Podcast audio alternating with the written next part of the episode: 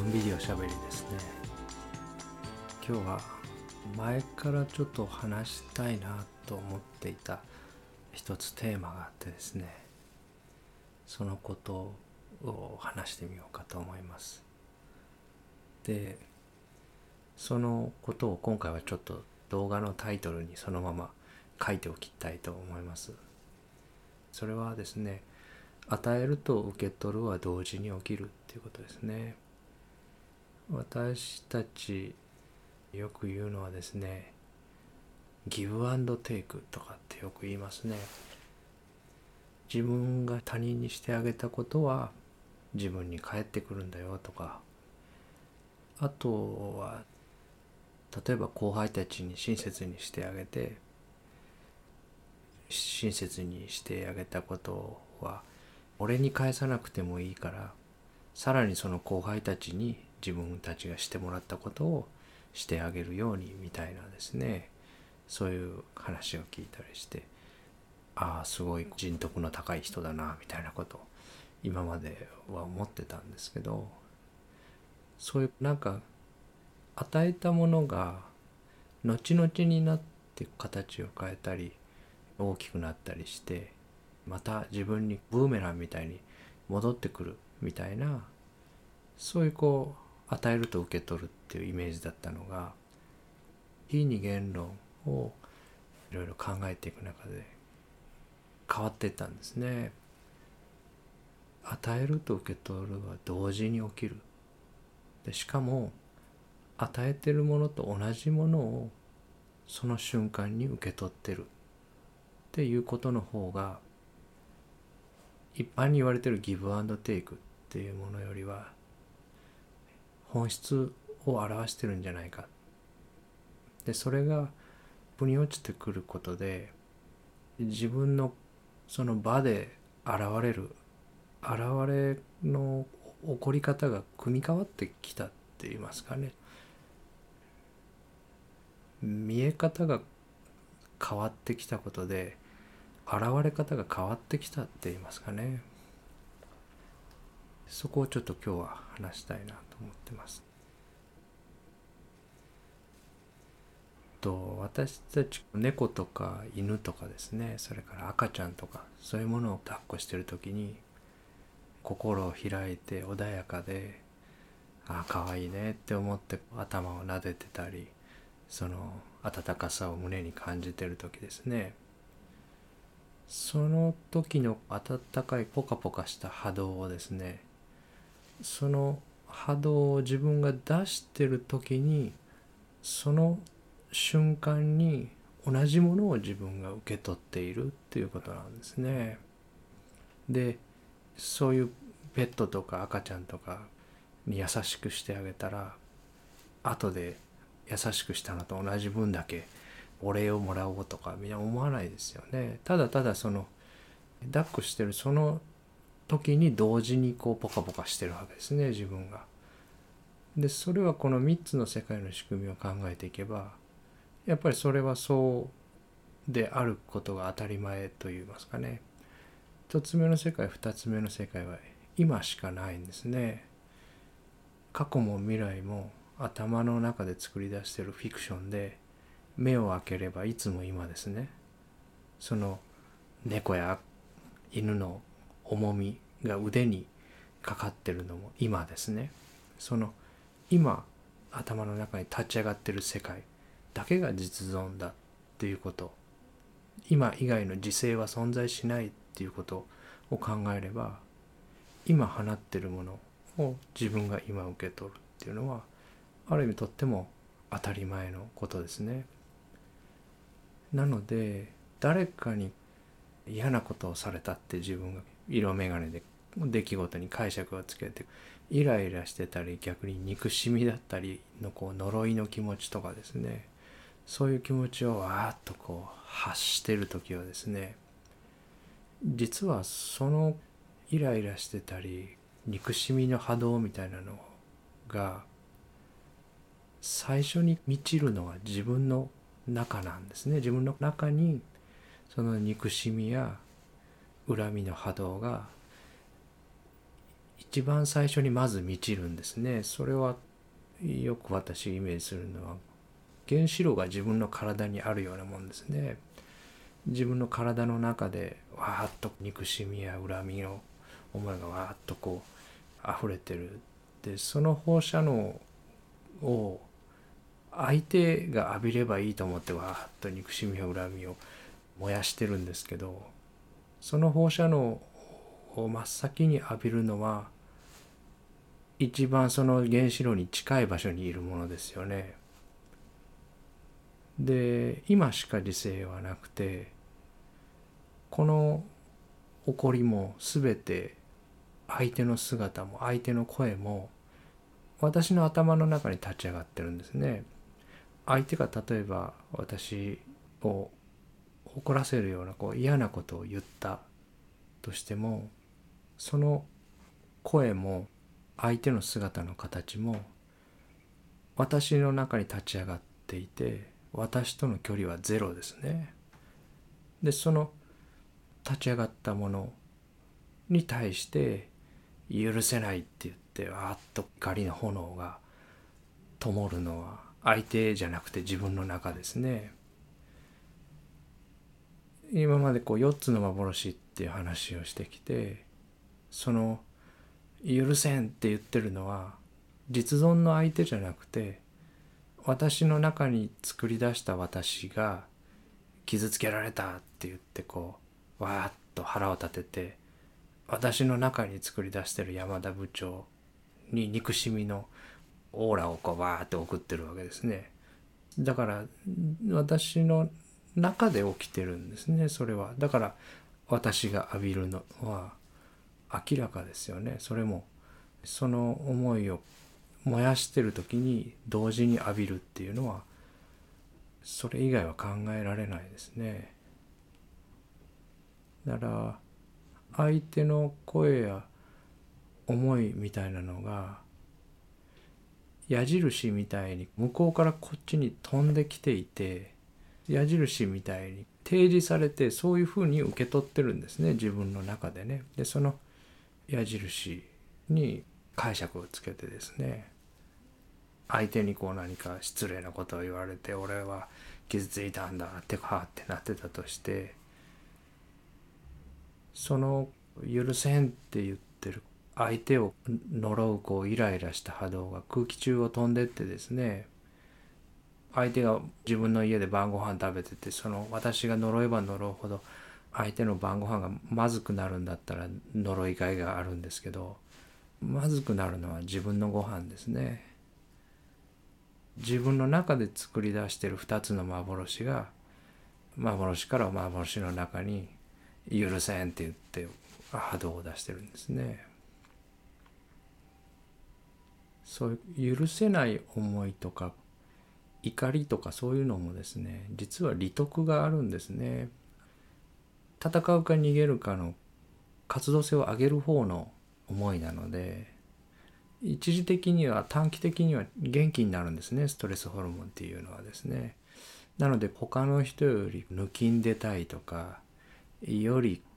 良いものになりたいとか人の上に立ちたいとかそういうふうなことを一生懸命されてる方は怒りを無意識のうちに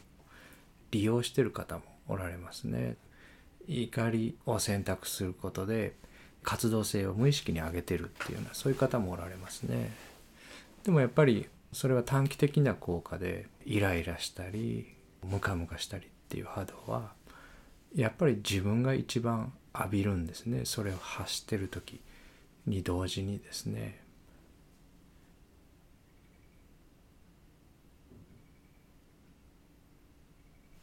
で私の好きな言葉でですね「毒の矢を抜かずして来生を問う」っていう空海の言葉があるんですね。でそれは毒の矢が刺さってるのに矢を射った犯人を探して毒の矢が刺さったままですね犯人はドイツだ犯人はドイツだっていう犯人探しをしている愚かしさを例えた言葉なんですけどまさにこの与えると受け取るは同時に起きるっていうことを思う時にその毒の矢が刺さってるのは自分の体の中なんですね相手ではなくて。でその毒の矢を刺さったままにして自分を傷つけるような思いを自分で浴びながらずっと外の世界を批判したりあいつが間違ってるこれがまずいんだって言って外の世界を何とかしようとして右往左往してしまうっていうことですね。でもやっぱりそのケアしなきゃいけないその嫌があるのは自分の中なんですね。つもこう自我はですね0か1かオール・オア・ナッシングのシステムなので恐れを感じるとすぐに周りとの関係を切りたがるんですね。でこういいか悪いかをさばいて切っていくんですけどその周りのものをさばいて切っていく波動が一番最初に満ちるのは自分の体の中なんですね。やっぱりその外のものを見下して自分が優位だっていうふうに切ってってる時には自分が正しい側にいるような気になれるので自我はそうやって安全になりたくて周りのものを下に見て優越感を持とうとするんですけどそういうこうこいつはダメだあれはダメだって言ってどんどんどんどんさばいていくようなものは自分の中に溢れるんですね。なので周りのものを穏やかにそのままにして、えー、その在り方を問わないような佇まいでいる時にはそういう温かいものを自分が浴びて自分が外のものを分離させていいか悪いかって仕分けしてるような時人や物を善悪で仕分けしてるような時にはその仕分けするような冷たいものが自分の中に溢れてるっていうことですね。うん私たち自分もそうですけどすぐ外の世界をコントロールしようとしますよね。なんとか問題を見つけて良くしようとか変えようとかここが悪いとかですね自分の外をコントロールしようとするんですけどそういう思いの行き着く先は必ずストレスですね。自分の中にどういう思いがあるのかそういうことは全く見ないで外のもののここがまずいここが問題だってやって外をイライラいじろうとしている時にですねそういうイライラした思いが相手に影響を与えてるかのように錯覚するんですけどそうじゃなくてただ自分の中でそれがずっと巡ってるってことですね。なのでその2つ目の世界ですね自分が経験できる唯一の実存の世界であるその2つ目の世界が自分との距離は常にゼロであること。自分の大脳に立ち上がっていること。そしてそこの中で作り出しているものが常に今作り出されているものであるということを考えれば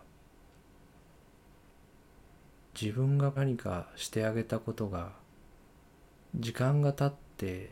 誰か別の人から回り回って帰ってくるみたいなのは随分実際とはかけ離れているように思いますね。何かしてあげたことが後になって帰ってくるとか自己犠牲的にね自分が帰ってきて自分には戻ってこなかったとしても他の人に与えてくれれば俺はそれでいいんだみたいなそういうものとは随分違う仕組み実は違う仕組みなんだっていうふうに思うんですね。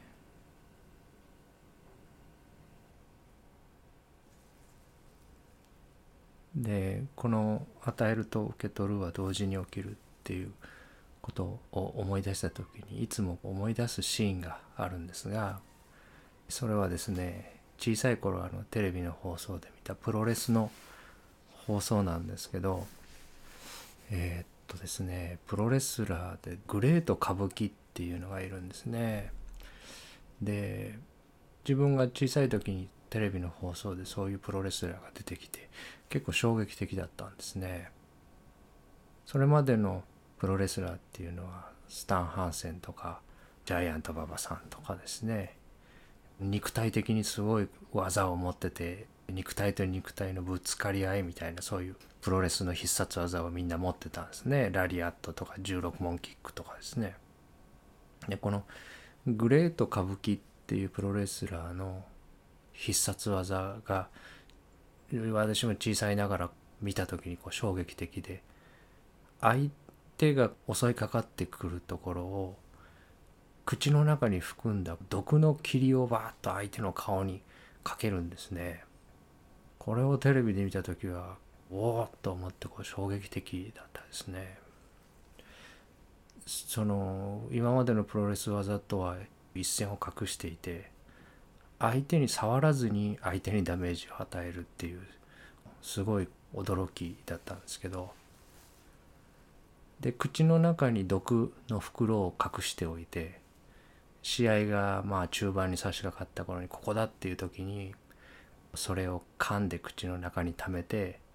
いわゆる目つぶしですね相手の顔に向けてその毒を吹きかける技なんですけどでそれが何で今出てくるかっていうとその瞬間おっと思うんですね。なんですけど試合がちょっと進んでいくと毒まみれなのはグレート歌舞伎の方なんですね。相手の方は確かに顔にバッとその一瞬毒がかかるんですけど相手の選手は汗とかでその毒の霧はまあ5分もすれば相手の体にはまほとんど残ってないんですけどグレート歌舞伎の方が、まあ、口から首から上半身毒まみれなんですねその後の試合中。で怒りとかそういうこう憎しみとかそういうものをこう相手に吹きかけてるっていうのはまさにそれと同じで嫌な現れや憎いものに毒を飲ませたいと思ってそのことをずっと考えてる間実際に毒を飲んでるのは自分の方ですね。で相手を憎んだり恨んだりしてる時間っていうのは自分の中に作り出した相手像にずっと餌を与えてその相手像を肥大化させてる時間なんですね。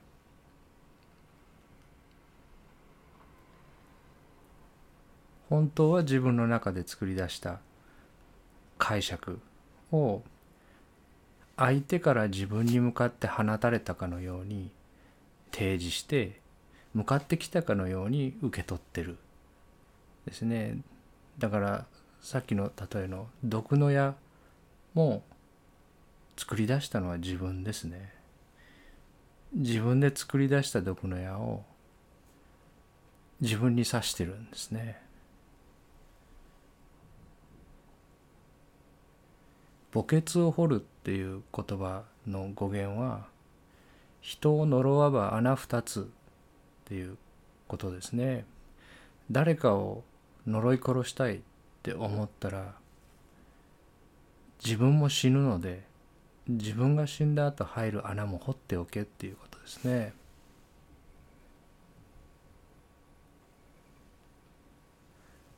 相手に対して攻撃していくような思いを自分が放てばそれは自分が真っ先に浴びるんですね。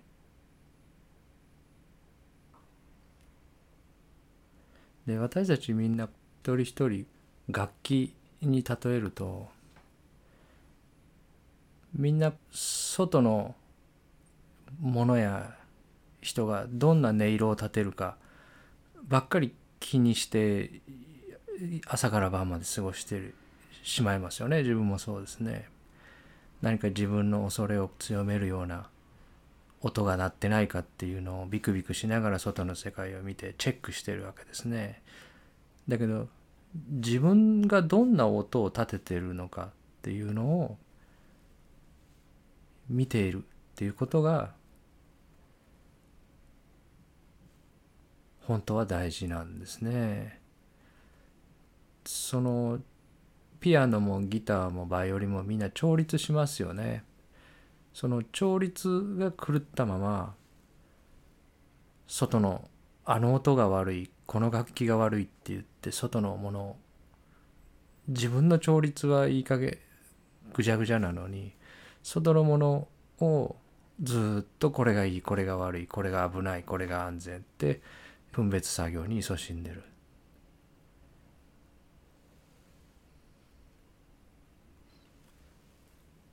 この音の音色っていうのはみんなそれぞれはそれぞれで与えられているその場と連動して鳴ってるんですねその場のその時になるべくする音色で完璧な音をその時その時に奏でてるわけですね。で外の音色があの人のあの今出してる音は変だとかいうのは勝手な他者からのラベリングですよね。その人はその人のプロセスの中でその訪れの中で完璧な音をその瞬間に鳴らしてるんですね。あれは変な音だとかあれは分かってないとかそういうのは外からの決めつけですよねだから自分が鳴らしてる音を見ていてそれがどんな音が鳴っているのか自分の調律がどうなっているのかっていうところを見ていくっていうことですね。相手の行為や言動を優しさと判定するか嫌がらせと判定するかはそれは個々の自分の3つ目の世界の話ですねだから優しさっていうのは人からもらったり人に与えたりするものではなくて自分で放って自分で浴びるものなんですね本来はね。でそれは自分がどんな訪れその場と共振してどんな現れになるかっていうのはそれは自分でコントロールしてるっていうことではないですよね。でえー、っと寛容さということを考えていくと寛容さが30で許せないことが70の人がいたとして家族や周りの友達それから職場の人間関係みんな常に常に新しくなっていくのでいつも自分が許せる30の行動ばかりしてくれたらいいんですけどそこから時が経って経験が溜まっていけばはみ出していくわけですねみんなね。で自分は30しか許せないっていう人がそこからはみ出したものをああやっぱりこいつは正体を表してきたぞとやっぱり危ないやつだって言って関係を切っていくっていうようなそういう生き方と寛容さが80許せることが80で許せないことが20っていう人がいたとしてどちらの人の方が生きていきやすいかっていうことですね。だから寛容さが広がっていくっていうことは相手のためじゃなくて自分の生きやすさのためなんですね自分のためなんですね30しか許せない人が残りの人生を生きていくのと80許せる人が残りの人生を生きていくのとどちらが人生が穏やかで平和かっていうとそれは明らかだと思うんですね。だけどその寛容さっていうのはよし分かりましたってじゃあ明日から僕は寛容に生きていきますって言ってそうやって自我にはできないわけですよねこれも今までも話してきましたけど自我っていうのは警察官ですから警察官に寛容になりましょうとか寛容になりますって言ったって言われてすぐね数時間はなんかそんな気になってあれかもしれないですけど警察官にシートベルトしてない人を見逃せって言ってるのと同じなのでそれは仕組みとして無理なんですね。うん、なのでここは自分で訪れるわけではないんですけど仕組みは分かっているってことですね。でその寛容さっていうのは身内の人が亡くなったり自分がいろんなうまくいかない経験をして助けてもらったり自分が作り出しているのではないっていうその他力の大きさを少しずつ理解していくこと。与えると受け取るは同時に起きるっていうようなそういう仕組みを少しずつ見えてくること。で変わってくる。少しずつ自然とそこの部分は変わっていくっていうことですね。